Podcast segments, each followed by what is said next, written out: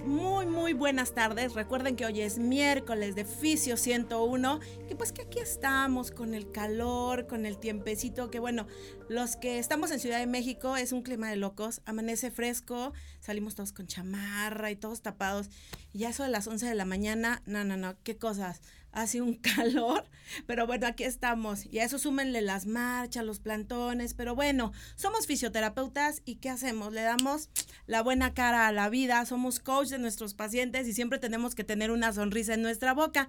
Así que al mal tiempo, buena cara, o diría yo al calor y a las marchas. Y pues bueno, como cada miércoles, ya saben, estamos aquí, les agradecemos por de vernos a través de Instagram, Facebook, Twitter, Spotify, YouTube, Daily Motion por la señal de Mood TV los miércoles a las 3 de la tarde. Y hoy tenemos muy, muy, muy buenos invitados como cada miércoles y también tenemos un tema que es maravilloso. A mí siempre me ha interesado hablar sobre pacientes que han tenido algún tipo de quemadura. En el camino de la fisioterapia me topé con diferentes pacientes que habían tenido algún tipo de accidente, niños que por diferentes causas habían estado inmersos en un trauma que es quemarse. Entonces, buscamos y siguiendo el camino del Facebook, porque bueno, benditas redes sociales, pues tenemos un gran invitado el día de hoy, que es el doctor Guillermo Fonserrada, que él viene a hablarnos precisamente porque esa es su especialidad, pero más adelante él nos comentará de qué se trata, todo lo que él realiza, cómo llegó hasta donde está hoy y bueno, lo que es apasionarse por este tema que es quemaduras. Y bueno, siguiendo hablando de lo que es la fisioterapia, recuerden chicos que algo muy importante es mantenernos en capacitaciones. Y una de las capacitaciones más padres, en mi caso, es la neuro. Van a estar pasando ahorita algunos pósters sobre las capacitaciones que hay más recientes. Se me pierden algunas, luego no alcanzo yo a meter todo. Pero bueno, lo que yo les puedo recomendar que he visto que son diplomados o cursos que no son la primera vez que los hacen, o sea, ya es el primer año, el segundo año, el tercer año, y pues que son sinónimo de calidad en lo que es todo nuestro gremio, ¿no? Entonces, están viendo en pantalla algunos de los pósters de los diferentes diplomados o cursos que van a estar. Entre ellos está el de Siente, que es un diplomado en neurorehabilitación, que la verdad, si ustedes se meten a su página y checan, los ponentes son una maravilla. También tengo por ahí, hay una capacitación de Tomás Bonino, que es un diplomado en fisioterapia deportiva, que también está padrísimo para todos aquellos que les encanta lo que es la fisioterapia deportiva. También está por ahí un de nuestro querido Uriel Vilchis, que no ha llegado. Él está teniendo un curso de terapia acuática, creo que va a ser en Guadalajara. También tenemos por ahí otro póster de...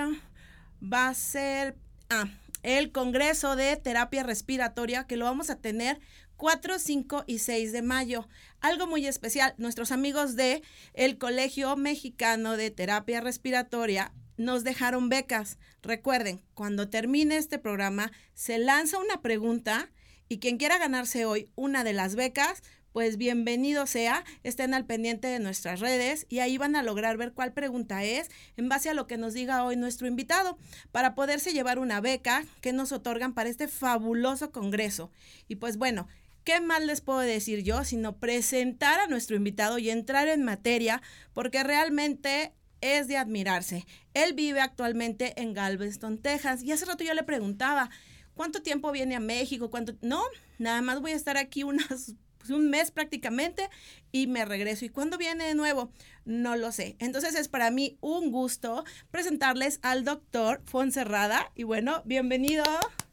Y preséntese con nosotros. Gracias, muchas gracias Ángeles, gracias por la invitación y gracias al público por estar viéndonos. Eh, bueno, yo soy Guillermo Fonserrada, soy médico cirujano, estudié en la Universidad La Salle, después tuve la oportunidad de hacer la especialidad de cirugía general en el Hospital Ángeles del Pedregal.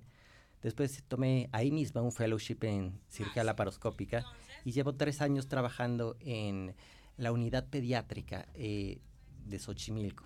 En esa unidad materno-pediátrica Xochimilco estuve los tres primeros años acabando mi formación y mi pasión por el quemado surgió de una manera impresionante.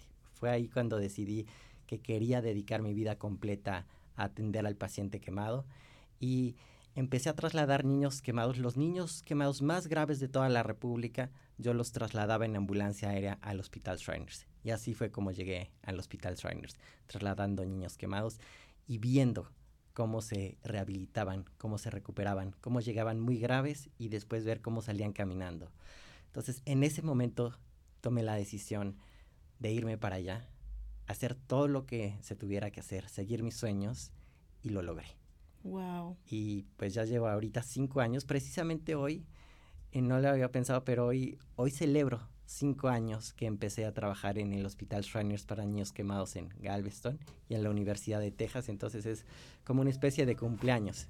Entonces, qué mejor que celebrarlo compartiendo contigo y, y con el auditorio este, pues este logro de estar cinco años persiguiendo mi sueño y siguiendo mi pasión, atendiendo a niños quemados de México y prácticamente de todo el mundo, Ángel. Por eso les comentaba que en mi caso muy específico, para mí es un privilegio tenerlo en Fisio 101, porque no conozco hasta ahorita yo a tantos médicos que tengan ese amor a su carrera, pero más que nada en esta área de quemados.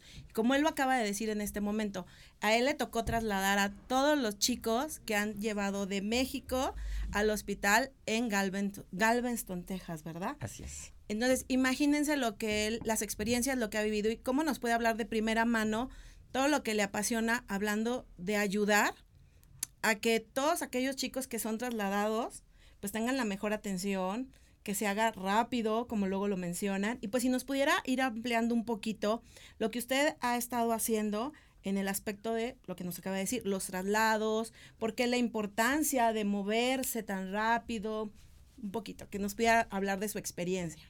Claro, pues bueno, aquí el factor tiempo es el más importante. Cuando tenemos un paciente quemado y en particular un niño quemado, el reloj empieza a correr en contra de la vida.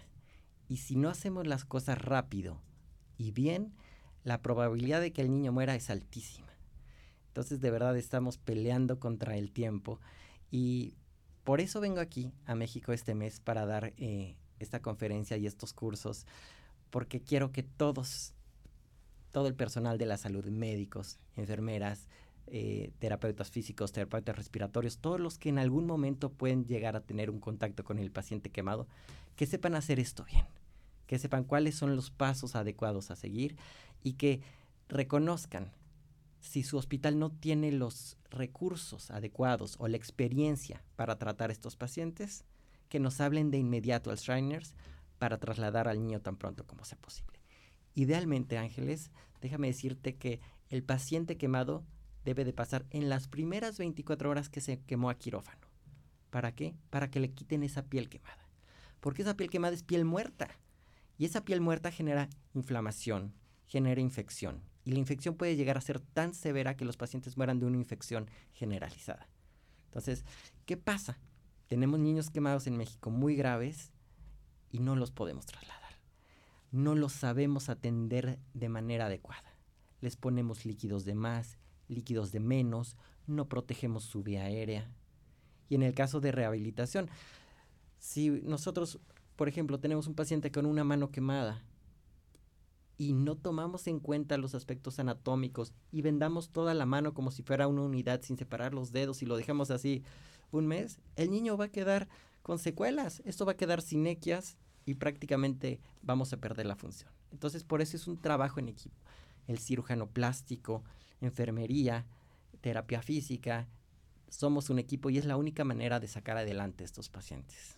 Pues qué interesante, ¿no? Bueno, saludando aquí también a Uriel, que ya llegó. Hola, Uriel. Hola, buenas tardes. Otro miércoles de Fisio 101.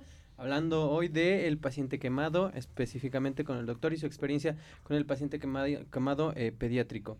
Eh, es un tema de verdad, yo creo, como dice el doctor, bien, bien importante saber el abordaje, qué es lo, cuál es cuál es el área de oportunidad que tenemos los fisioterapeutas, cómo conformamos o qué equipo eh, conformamos entre todos para que a fin de cuentas el paciente pueda tener eh, mejores condiciones, tener un proceso de rehabilitación también como bien, bien importante. Y el, el, doctor ponía cartas sobre la mesa como bien importante. En el paciente quemado, el tiempo es vida. Y la verdad es que justo puede no tocarnos o pudiese pensar que no nos toca a nosotros el tener o en el tener contacto con el paciente quemado y que el paciente quemado probablemente vaya a llegar con nosotros después de semanas, después de muchísimo tiempo y la verdad es que una realidad es que no es así. Podemos involucrarnos incluso hasta con un paciente quemado yendo por la calle, ¿no? Entonces, justamente el hecho de tener cierto conocimiento sobre los protocolos que se realizan con el paciente quemado, cuáles son las necesidades que tiene el paciente quemado, evidentemente también va a ser una gran oportunidad para nosotros y para más para el paciente para que pueda tener una atención oportuna, ¿no?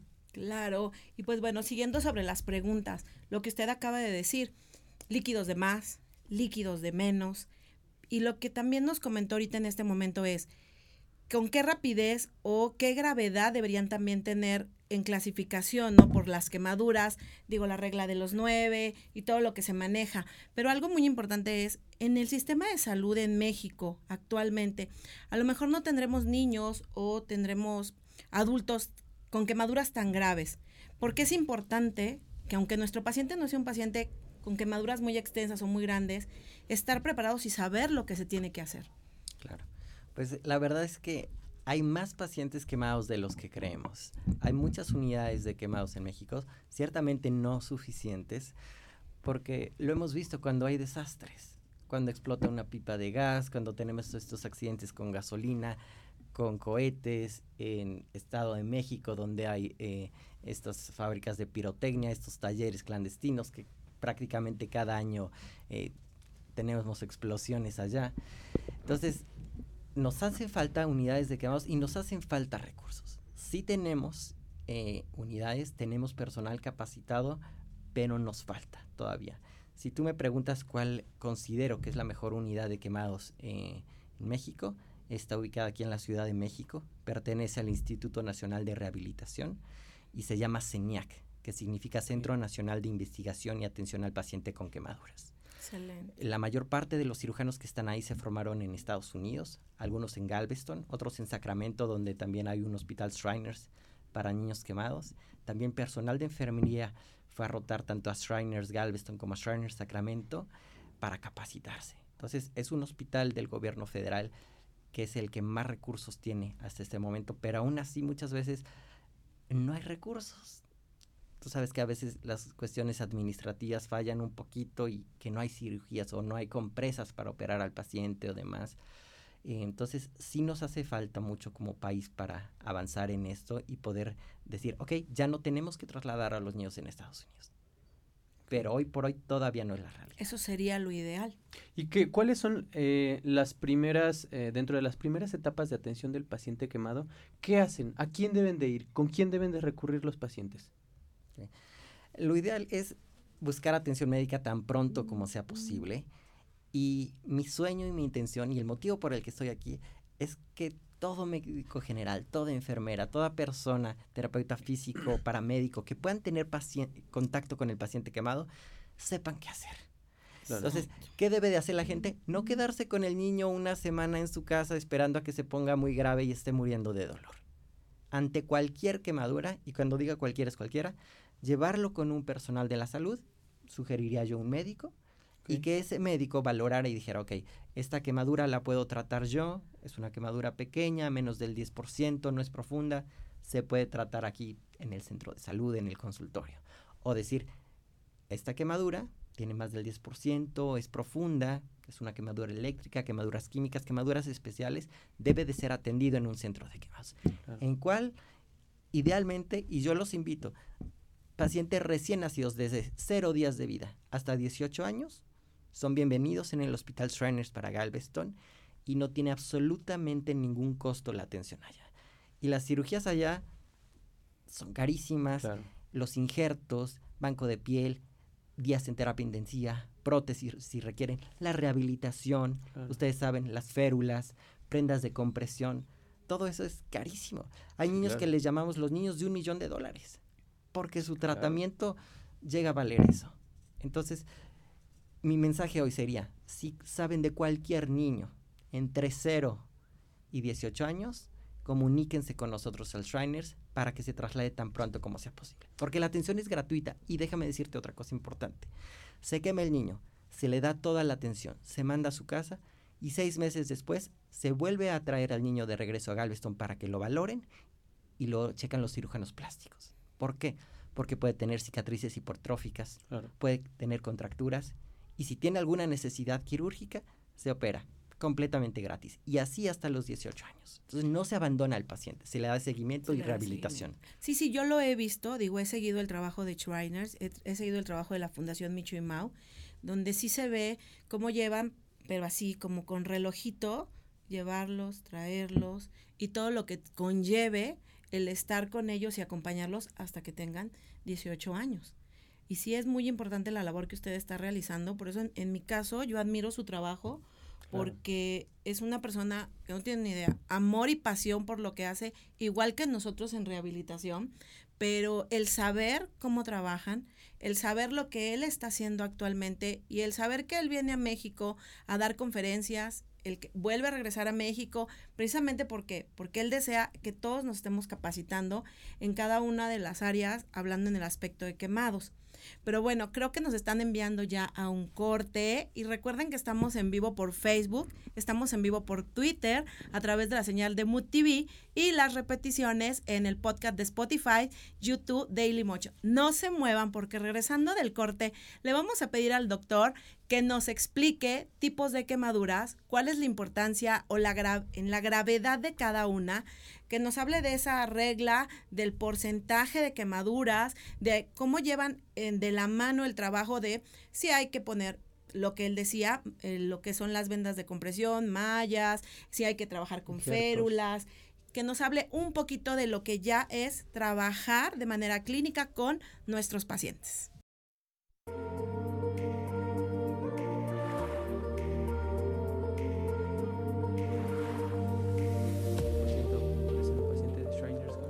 Bueno, estamos de regreso en Fisio 101 y bueno, estamos aquí con el doctor Guillermo Fonserrada, que la verdad no se nos muevan del asiento porque estamos hablando de quemaduras, pero algo muy interesante que estábamos platicando durante el corte, que es una duda que nos surgió a Uriel y a mí, ¿verdad Uriel? Claro. Eh, el doctor, hay que ser como bien puntuales y bien claros. De repente todos escuchamos de que el Hospital Shriners de México y muchos lo asociamos con esta parte de la atención eh, de ortopedia, así el pendiente pediátrico. Como ustedes ya se dieron cuenta, el doctor habla de Shriners Galveston. Entonces, también él nos hablaba, ¿no? De cuál, que, cuál eran los pasos, ¿no? Como más específicos para la atención del paciente quemado. Y él nos decía que en pacientes con el 10% de quemaduras, que acudieran al médico. Doctor, ¿pero qué puede pasar si son más del 10% de, de, quemadura en el paciente? Toda quemadura de más del 10% implica una reacción sistémica en todo el cuerpo. Es decir, no va a ser solo el brazo quemado, sino que el cuerpo va a reaccionar y va a generar algo que le llamamos síndrome de respuesta inflamatoria sistémica. Y entonces imagínense una descompensación así en un niño. Si no le ponemos suero, si no le ponemos antibiótico, si no le quitamos esa piel quemada, se complica. Y yo he visto niños morir en el DF con 20% de la superficie corporal. Y eso no debería de suceder en ninguna parte del mundo. Desde 1973 está descrito que el manejo de la quemadura, que todas las quemaduras profundas deben de ser operadas. Es decir, tengo la piel muerta, meto al paciente a quirófano y le quito esa piel quemada, que también le llamamos escara. Porque si no la quito, eso me debe estar generando, como dije al principio, infección, inflamación y por eso se puede morir el paciente. Entonces lo ideal, como les decía, en menos de 24 horas el paciente debe estar en quirófano para quitar toda esa piel quemada. Ok, en, en, todos, en todas las quemaduras, es decir, primero, segundo y tercer grado, ¿debe de entrar a cirugía o en qué, em, en qué grado tiene que entrar el paciente a cirugía? Aquí ah, podemos primero hablar de los grados, si gustan un poquito de, de, manera breve. Primer grado son las quemaduras que yo creo que todos hemos tenido cuando nos vamos a, al sol, nos exponemos y entonces tenemos todos los hombros, la cara roja. Eh, estas quemaduras se caracterizan porque la piel se va a ver roja, eritematosa, va a ser muy dolorosa, inclusive con el paso del aire eh, pueden doler. ¿Y qué hay que hacer ahí? Realmente no hay que hacer nada más que controlar el dolor del paciente, eso se puede lograr con paracetamol, este, no se necesita nada más allá. Se puede poner alguna crema refrescante, ninguna crema en específico, el punto es nada más hidratar la piel e hidratar también al paciente con Gatorade, agua, lo que sea, pero que esté bien hidratado nuestro Entonces, hago un paréntesis aquí porque es clásico, y no me dejarás mentir, que algunas veces nosotros los fisioterapeutas, que no tenemos tanta experiencia, ahí van a poner la compresa. Y ¿Puede esa ser compresa, una opción en las quemaduras de primer grado colocar una compresa fría? Que hay compresa, no, pero yo no hablo de compresa fría. Ah, caliente. no, hablo que al terapeuta se le pasa la mano y le deja la compresa ah, caliente. Oh, sí. Entonces, escuch lo que estamos escuchando ahorita, o sea, es una quemadura de primer grado, lo que le está comentando, y entonces si tú, terapeuta, se te ocurrió dejarle la compresa al paciente, bueno, nos está dando aquí como que, dígale, si usted toma paracetamol, su médico tratante se lo ha dado, no lo podemos prescribir, Clarísimo. Pregúntale, fíjese que se le pasó el calorcito a la compresa. ¿Me puedo tomar un paracetamol, doctor? ¿Me puedo hidratar con una cremita? Porque tenemos una quemadura de primer grado. Claro. A eso me refería. Por eso hice el paréntesis. Porque nosotros los terapeutas trabajamos con electricidad, claro, ultrasonido y trabajas con compresas. Que mucha de la termoterapia superficial es muy susceptible de generar quemaduras si no se tiene una dosificación específica. Eso Por eso es importante. Claro lo seguimos escuchando. Y yo he visto pacientes con, con estas quemaduras, ¿no? También pacientes diabéticos que no tienen la sensibilidad de, intacta, le ponen la compresa, el paciente no siente el dolor porque sus nervios están arruinados. Y cuando nos damos cuenta tiene quemaduras de segundo grado, por lo menos. Ahora podemos hablar como tal de las quemaduras en segundo grado. Las quemaduras de segundo grado se clasifican en superficiales y profundas. Las superficiales, ¿cómo las vamos a distinguir? Porque salen las flictenas, lo que le llamamos las ampollas, las ámpulas. Flictemas. Flictenas. Flictenas. exacto. Ahí vamos a decir, ok, esta es una quemadura de segundo grado. Eh, si ustedes quitan las flictenas, que hay que quitarlas. ¿Por qué? Porque muchas veces creemos, bueno, está protegiendo la piel, pero esa piel que forma la flictena, que forma la ampolla, ¿creen que es piel sana? No, no, es piel sana, definitivamente.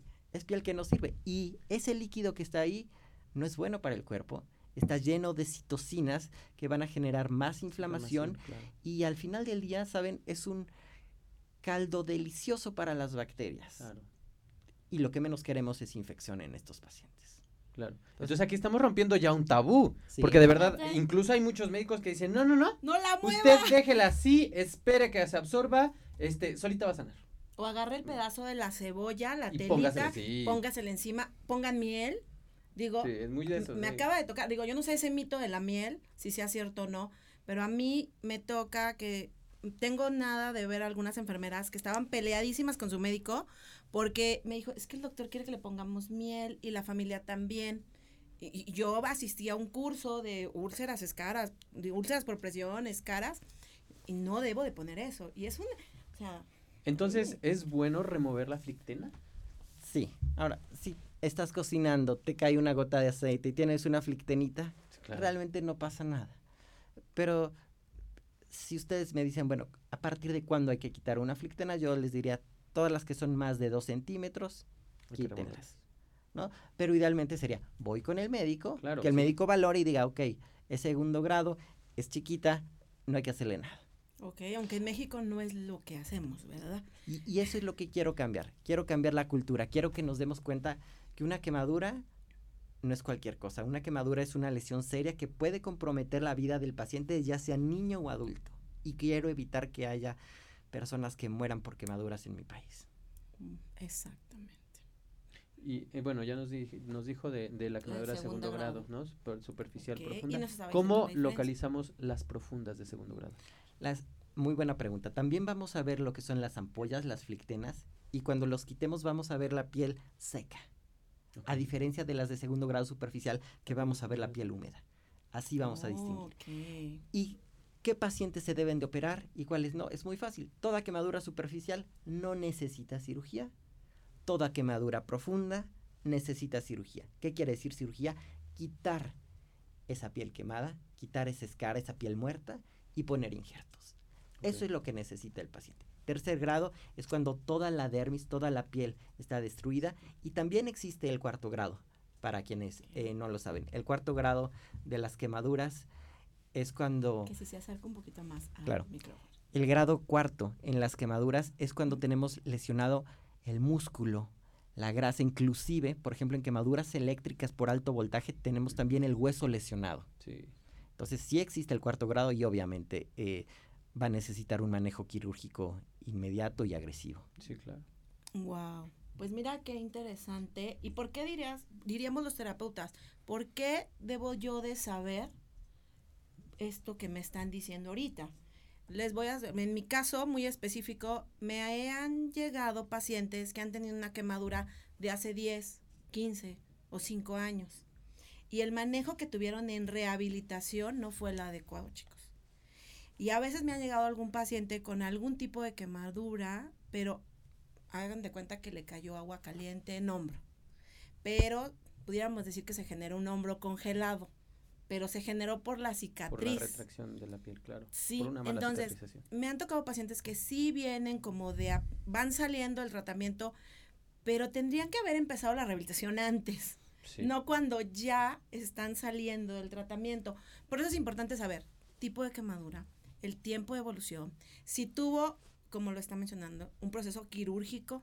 Si nada más la dejaron así y se fue vendando, pusieron algo. Por eso es tan importante este tema y por eso es tan importante saber de lo que estamos hablando cuando nos llega un paciente donde nos dicen hubo este tipo de quemadura. Y doctor, eh, entonces para poder clasificar las quemaduras en cuanto a su extensión en el cuerpo, ¿existe algo? Sí, esta es la famosísima regla de los nueve. Podemos repasarla rápidamente, rápidamente. porque es muy fácil, ¿no? ¿Cuánto crees, Ángeles, que vale la cabeza completa de un adulto? ¿Cuánto podrá valer la cabeza de un adulto? Si es la regla de los nueve, a lo mejor el 2%. No. Ulises. Ah, Uriel. Perdón. Ah, Uriel. El 25%. 25%. La respuesta es incorrecta. Sí, Se llama regla de los nueve. Perfecto. Por lo tanto, toda la cabeza de un adulto vale 9. ¿Cuánto valdrá un brazo completo? 9. Si hablamos del tórax, solo del tórax anterior, es decir, la parte de adelante, eso vale 9%, abdomen 9%. Las extremidades inferiores, ¿cuánto valdrán? Valdrán también 9. ¿Tenemos las piernas más grandes que los brazos? Sí. Entonces, una pierna completa vale 18%. 9 del muslo y 9 de la pierna y Por los segmentos. Exactamente. Entonces, un brazo completo 9%, una pierna completa, anterior y posterior 18%. Y vean que, o sea, regla de los nueve, pero vean que no es el nueve dividido en todo el cuerpo. Es lo que está comentando el doctor ahorita. Siempre lo está viendo por una sola área, a excepción de los miembros inferiores. Correcto. Así se calcula. Y ahorita que mencionabas, ¿cuándo debe de entrar el terapeuta eh, físico a atender al paciente quemado? el respiratorio, porque también están viendo muchos terapeutas respiratorios. Ahora, el terapeuta físico, ¿cuándo debe entrar? En muchos lugares entra ya que el niño está dado de alta, ya que tiene cicatrices hipertróficas, ya que tiene la boca que no la puede cerrar o abrir, ya que no puede mover la mano o el codo. Entramos muy tarde. Sí, ya no puede jugar si es un niño. ¿Y saben cuándo empieza la tarea del terapeuta físico? Empieza en cuanto llega el paciente. Entran a quirófano y en ese momento le ponen las férulas para tener al paciente en posición anatómica. No es seis meses después, es en el momento que llega. Por eso es tan importante que ustedes como terapeutas físicos sepan que hay que actuar el día uno, no cuando el paciente se va de alta, porque entonces es muy tarde. Y por más cosas que le hagamos, hay cosas que por más rehabilitación, férulas, eh, prendas de compresión, no van a cambiar. No van a cambiar. Pero todo eso se puede prevenir si empezamos en el día uno. Una terapia física adecuada, ponemos las férulas, estamos movilizando al paciente como se debe, mantenemos la posición anatómica. La mayor parte de las contracturas es prevenible. Exacto. Sí, sí, es prevenible. Aquí en México, ¿alguna capacitación para los terapeutas físicos? Ah, para los terapeutas físicos, bueno, aquí hablando, es importante mencionar, eh, como decías, eh, mi querido Uriel, que el Hospital Shriners para México atiende solo problemas ortopédicos y el Hospital de Shriners en Galveston, Texas, atiende solo pacientes con quemaduras. Haciendo esta distinción, eh, es una excelente opción y qué bueno que me lo preguntas porque quiero invitar a todo el auditorio a que vayan a conocer mi hospital, a que vayan a conocer el Shriners y sigan sus sueños. Yo así lo hice. Yo fui a visitar el hospital me enamoré del hospital y dije, tengo que trabajar ahí. Y hoy cumplo cinco años allá. Entonces quiero invitarlos y es muy fácil. Eh, más adelante les va a salir eh, mi dirección de correo electrónico. Si ustedes quieren ir a conocer el hospital, es muy fácil. Pues díganos su correo. Sí, claro. Eh, mi correo es guillermo 30d con d de dedo arroba hotmail.com. Mándenme un correo si quieren ir a rotar. Ángeles Uriel son más que bienvenidos. Gracias. Eh, la mayor parte del personal que tenemos allá es bilingüe, porque muchas veces dicen, híjoles, que no sé inglés. No pasa nada, no tienen que saber inglés. ¿Qué si necesitan? Obviamente pasaporte, obviamente visa. Eh, rotar en el hospital no tiene ningún costo, porque muchas veces hay hospitales que cobran a los visitantes. Shriners no cobra ni un solo peso. Y aparte, durante toda su estadía se les da una tarjeta para la cafetería. Entonces, ustedes van a tener desayuno, comida, cena, los siete días de la semana. Y aparte van a estar viendo lo que se hace en el mejor hospital para niños quemados a nivel de rehabilitación. ¿Cuánto tiempo dura? Dura el tiempo que ustedes eh, puedan y quieran. Es decir, no tiene una rotación, una duración mínima ni una máxima. Ya ven, ¿cuántos leemos en Facebook? ¿Te quieres ir a Alemania? ¿Te quieres ir a Canadá? Ahora es ¿Quieres ir a ir a Galveston. Australia? Lo tenemos aquí. Nos está ofreciendo la opción de ir a Galveston. Es nuestro contacto. En serio, yo, por desgracia, yo, si quisiera, yo me iría mañana. Pero tengo trabajo que cumplir aquí en Muchos México. compromisos que Pero cumplir. quienes tengan esa La es oportunidad y esa opción. opción, siempre les he dicho, chicos, capacítense. Siempre que me toca hablar con gente más joven que yo, les digo, en mis tiempos no había lo que hay ahora en el aspecto de oportunidades para ir fuera. Así es que nos están ofreciendo esa oportunidad y si somos candidatos a ir, mándenle un correo, nos lo puede repetir, doctor. Claro que sí, es guillermo 30d arroba hotmail.com y son bienvenidos. Y les digo, pueden ir una semana, pueden ir un mes, dos meses, lo que ustedes puedan ir, son bienvenidos y van a estar tratando con los cirujanos, con los terapeutas físicos y viendo lo que se hace ahora sí que en un primer mundo. Y la ventaja que tienen allá es que tienen todos los recursos. Claro. Ahora, lo que me encanta de México es que a lo mejor no tenemos todos los recursos, pero tenemos mucho ingenio. Yo también creo eso. yo siempre les y digo, se puede reproducir de una ¿qué- forma u ¿cuál otra. es el límite? Creo No que hay. justamente eso, eso es una opción. A través del ingenio mexicano, definitivamente. Totalmente de acuerdo contigo. Entonces, si ustedes van, ven, eh, no sé, alguna férula impresionante, algo que les llame la atención que no hay en México, a lo mejor no vamos a tener los recursos para comprar esa férula. Pero al ver cómo funciona, se nos prenden Exacto. el foco y podemos entonces traer todo ese conocimiento, esa experiencia a nuestros pacientes para beneficiarlos, que al final del día de eso se trata. Eh, aquí hacen una pregunta, Pamela. Sí. Saludos, Pamela. Es mi compañera de la universidad. Doctor, ¿usa, ¿aún se usa la presoterapia para este tipo de pacientes? Sí, definitivamente. La presoterapia eh, es básica porque hemos visto que con la presoterapia las cicatrices quedan más planitas. Entonces, en cuanto el niño eh, ya se le pusieron los injertos, ¿verdad? Una vez que está epitelizado, que ya no tiene heridas, se empieza a usar la presoterapia. Eh, tenemos máscaras de compresión para todo el cuerpo prácticamente. Tenemos máscaras, este, tenemos para extremidades, eh, para el tórax, etcétera. Pero sí se usa y se está utilizando también combinado con silicón. Entonces ponemos la eh, silicón sobre la cicatriz hipertrófica y encima encima la, la prenda de compresión. Y hemos visto resultados este, favorables. Ok, Mm, doctor, eh, ah, hace ratito hablábamos como de todos los pacientes que son candidatos para entrar a cirugía. ¿Qué tipo de abordajes hace el cirujano dentro del, de- dentro del, del, Del quirófano. del quirófano? Cuando llega el paciente quemado por primera vez con todas esas escaras, eh, utilizamos un aparatito que se llama escarotomo o dermatomo. Que para los que no están muy familiarizados con esto, imagínense que van al súper y están estas rebanadoras como de jamón. Y eso es lo que se usa. Se rebanan la piel quemada por capas delgadas hasta llegar a tejido sano. ¿Cómo vamos a saber que es tejido sano? Porque empieza a sangrar. Mientras no tengamos tejido sano, mientras esté quemado, vamos a ver una piel seca, una piel dura, una piel sin sangrado. Quiero pensar que es, bueno, me tocó ver algo, algo así hace algunos años. Imagínense el pelador de papas, pero el pelador de papas sofisticado. Entonces van pasándolo y van quitando esas láminas de piel hasta que llegan a donde él lo está comentando. A mí sí me ha tocado ver cómo lo hacen. Y, por ejemplo, en el hospital que yo estaba, eh, no tenía recursos. Cuando estuve, antes de irme para allá, estuve trabajando aquí en, México en una unidad de quemados. No teníamos recursos, no teníamos el dermatomo, pero que sí teníamos el ingenio mexicano. Agarrábamos unas pinzas, agarrábamos estas navajitas Gillette como para afeitar y así rasurábamos la piel quemada. Nos tardábamos horas, ¿no? Sí, claro. Pero finalmente hacíamos lo que se tiene que hacer, que es quitar todas las quemaduras profundas. Si solo puedo dar un mensaje el día de hoy, que se queden con eso en mente, es todas las quemaduras profundas se deben de operar.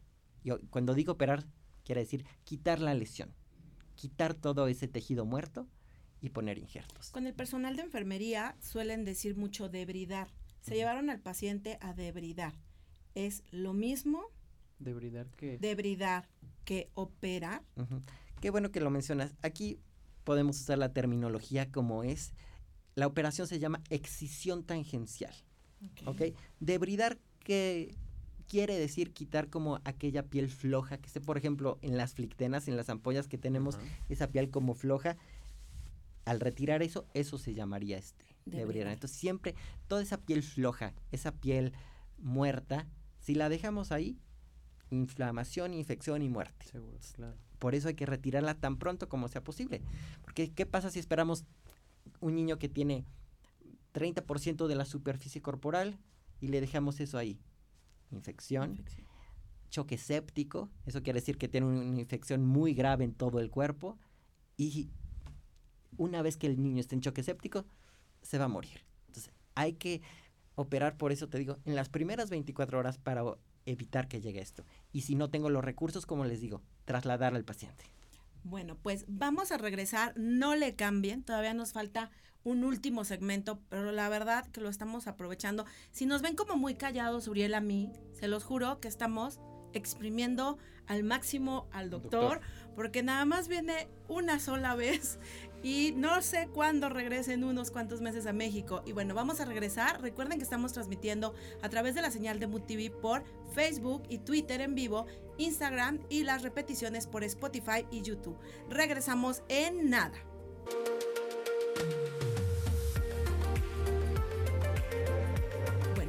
En estos últimos minutos del programa, que es el último segmento, y bueno, entramos de lleno a la materia porque hay muchas preguntas y entre ellas, fíjense que muchos de nosotros, en específico los que somos de DIF Nacional o algunos que han estudiado en la Universidad Autónoma del Estado de México, hemos rotado por unidad de quemados, porque nos mandan a rotar un mesecito por ahí. Y bueno, ahorita surgió una duda. Dinos, querido Uriel. Eh, para muchos, bueno, no es un secreto y va muy, muy eh, hilado sobre el comentario que hizo Angie sobre el proceso de debridamiento. A muchos en la universidad nos enseñaron como el proceso de debridamiento o de debridación en el paciente quemado con la tina de remolinos. Entonces yo le pregunté al doctor qué, pensaba. Entonces aquí está la respuesta. Bueno, eh, lo primero que quiero aclarar es, toda quemadura profunda debe de entrar a quirófano, quitarse y poner injertos. Okay. Eso es la piedra angular del tratamiento. ¿Qué se hace en el Inter? Sí, pasamos a los niños a la tina para seguir removiendo, para seguir haciendo esta debridación de lo que no se quitó en quirófano, de esos pedacitos de piel, eh, de piel muerta, de piel floja, de piel que no va a servir. Eso lo hacemos en la tina. Y sí, en Shriners Galveston tenemos tina, pasan los niños este, a baño y también hay que mantener los injertos limpios, ¿no? Entonces, sí es algo que se haga. Pero bajo ninguna circunstancia el bañar al paciente sustituye el manejo quirúrgico, que quiere decir quitar con un cuchillo la escara y poner un injerto. Bajo ninguna circunstancia lo sustituye. Ok, doctor, nos están preguntando en qué ciudades va a dar conferencia. Ah, pues es que ahorita lo vamos a decir en este momento. Pero que si da cursos. Lo vamos a ir adelantando, entonces, si quiere, digo, les debo, subo el póster porque nunca lo pude descargar y el doctor este, no me lo pudo dar a la mano ahorita, pero si gusta decirnos, doctor, de qué se trata su curso. Claro. Eh, bueno, eh, este es un proyecto personal. Yo llevo años dando este cursos de quemados como instructor. Entonces he aprendido cada vez más el año pasado fui nombrado National Faculty, o sea, facultado nacional por parte de la American Burn Association, que es la institución de quemaduras más importante eh, de Estados Unidos, si no es que del mundo. Entonces me siento muy contento por este nombramiento y por esta distinción. Pero estos cursos son caros, muy caros. Cuestan 281 dólares. Cosas que en la vida diaria y con nuestros sueldos de la Secretaría de Salud o de otros hospitales no, No podemos pagar. Claro. Aunque queramos tomar el curso, no podemos decir, sí, aquí están 281 dólares. No lo podemos hacer. Y yo detecté, ok, está la necesidad y la gente se quiere capacitar, pero no puede porque no tiene dinero. Entonces dije, bueno, vamos a dar un curso donde se enseñe exactamente lo mismo, donde se enseñe a tratar al paciente quemado de manera adecuada, pero vamos a hacerlo a costos accesibles para que el motivo de no tomarlo no sea la falta de dinero. Entonces diseñé este curso que se llama BIM, que significa Burn Evaluation and Management, traducido es evaluación y manejo de las quemaduras, en este caso del paciente quemado. Y los temas que abordo, el primer tema es obviamente lo que es la evaluación inicial y manejo. En cuanto me llegue el paciente, ¿qué hacer? Detectar las lesiones que puedan poner en peligro su vida y resolver en el momento. Después lo que es la lesión por inhalación, cómo manejar la vía aérea cuando respiran humo los pacientes. Exacto. Los pacientes, si tú no lo intubas y tiene lesión por inhalación, se muere Se muere. en minutos o en horas. Entonces, manejar la vía aérea es básico. Después ah, hablo de lo que es el manejo del choque, el manejo de líquidos, porque estos pacientes, al no tener piel, tienen riesgo de choque. Y se pueden morir de eso. ¿Y qué pasa? A veces les ponemos dos litros y le abrimos a chorro, como decimos. ¿Y qué pasa? Edema pulmonar, porque le estamos poniendo líquidos de más. Y cuando llegan los pacientes así, llegan complicadísimos. Es muy fácil meter el líquido, pero ¿cómo lo sacas? Y si se te va a los pulmones y tienes edema pulmonar, Se fue. No. se fue el paciente. Entonces, ¿cómo manejar líquidos? Es el eh, siguiente punto. Luego hablo de las quemaduras como tal, lo que les expliqué, primero, segundo y tercer grado, cómo identificarlas, cómo tratarlas, cuándo hacer escarotomías, cuándo hacer fasciotomías. Y después de quemaduras en particular, hablo de quemaduras químicas, hablo de quemaduras eléctricas, quemaduras en la población pediátrica, porque es otro rollo atender a un paciente con quemaduras pediátricas. No porque sea un niño digas, es un adulto chiquito, no. Tienen muchas particularidades y por eso está Shriners Galveston, que es un hospital gigante de ocho pisos solo para niños quemados, ¿Reciben de todo el mundo en Galveston? de todo el mundo. ¿Y sabes qué es lo triste? Que la mayor parte de los pacientes, 80 si no 90%, son de México. ¿Por qué? Porque no prevenimos. Nos hace Oh. falta muchísima prevención. Y los americanos no se queman. ¿Por qué? Porque previenen mucho y Claro. tienen muchos recursos, mucha educación. Eh, Bueno, entonces el siguiente tema, eh, después de quemaduras pediátricas, ahora sí traslados. Doy todos los criterios de qué pacientes deben de ser atendidos en una unidad de quemados y cuáles pueden ser atendidos de manera ambulatoria o en un hospital general. Y finalmente lo que es triage y desastres, es decir, cuando tenemos muchos quemados, cómo manejarlos, a dónde enviarlos y finalmente una serie de casos clínicos integrados. Voy a estarme presentando este sábado en Guadalajara. Después, aquí tengo mi agenda. eh, después del Se las voy a 29. subir tanto Ya, eh, a Eli diferentes Sáenz lugares. Nos Ujú. está Sí. diciendo, creo que yo creo que ha de ser alguien que usted conoce. Dice Ah. que el próximo curso es eh, en Guadalajara, 22 de febrero, Ciudad de México, Ya ve. 29 de febrero y 1 de marzo. Muchas- Entonces, no hay excusa, realmente ya aparecieron las fechas del doctor. Bueno, de todas ya formas, pusieron Angie, las fechas, nos pero va si a gusta compartir seguirlos eso. este, diciendo Claro. lo que nos Eh, está sí, comentando. brevemente, el jueves 5 eh, me presento en Naucalpan, sábado 7 en Veracruz y después en Tepetlixpa, Estado de México, voy a estar el 10 de marzo. En mi correo, si quieren información de alguno de estos cursos, con mucho gusto les mando la información para que se inscriban y bueno, son más que bienvenidos. Ok, ¿Y en Ciudad de México? En Ciudad de México, que bueno que me lo preguntan, ¿no? Porque estamos aquí el 29 de febrero. Así, ahí sí es- andaré yo. Ah, eh, yo creo que yo voy a verlo a Naucalpan andas el jueves. Eres Muy bienvenido. seguramente. Eh, dice, aquí hay otra pregunta. He escuchado que la fototerapia sí se ocupa y da buenos resultados. Si se le, sí se, sí la llegan a ocupar ustedes. Fototerapia, Luz. ¿qué quiere decir? Poner un poquito. es No. como, bueno, hay gente que usa luz como pulsada y dicen que es fototerapia. Hay unas máquinas llamadas Bioptron, que es Ok. Que es y, que- fototerapia. y de hecho las promocionan Yo las he para visto quemaduras, ¿eh? con pacientes con heridas y quemaduras.